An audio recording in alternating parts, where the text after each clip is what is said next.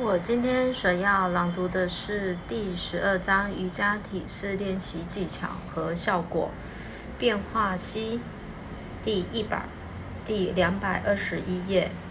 一、做出图一百二十或一百二十一所示的姿势。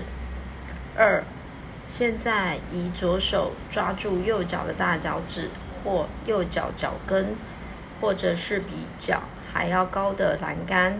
桌子边缘，将右手置于髋部，上提上升，膝盖不要弯曲。三，右转上身，使身体左侧与右大腿成一直线。四，保持双肩以及身体左右两侧都与右腿成一直线。将颈部转向右侧，直视前方。五。保持这一姿势十到十五秒，正常呼吸，遵循如下几点：一、从尾骨开始上提脊柱的同时，将脊柱旋转，这样腹部和背部才能得到更好的拉伸。二、扭转时从盆骨到胸部都要上提。六、吸气。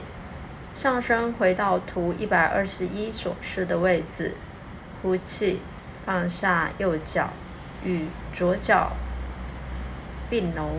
七，将左脚抬于桌子或窗台之上，右手完成上文提到的所有动作，正常呼吸。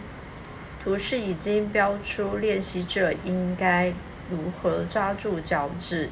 脚跟和桌子边缘等特别的指导：一，在这一姿势中，小腿右侧肌肉和大腿右侧肌肉得到强烈的拉伸，因此将足部置于桌子或窗台的动作应当遵循渐进。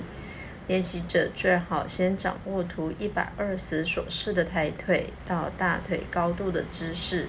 而不是一蹴而就。二，抬腿时大腿部分不要用力过度，任何过度拉伸都有可能导致肌肉或韧带的受损。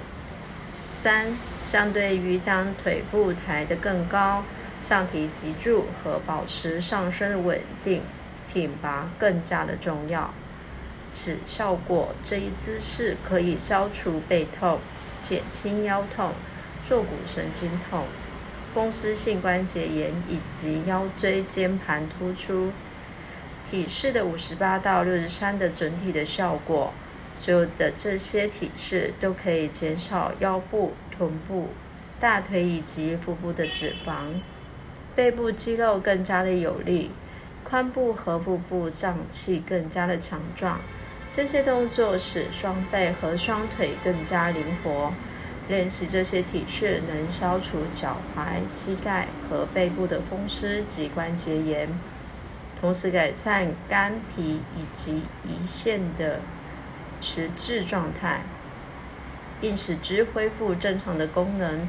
患有肠功能混乱、便秘、肠胃胀气、肾及膀胱功能混乱的练习者，通过练习这些姿势都能受益匪浅。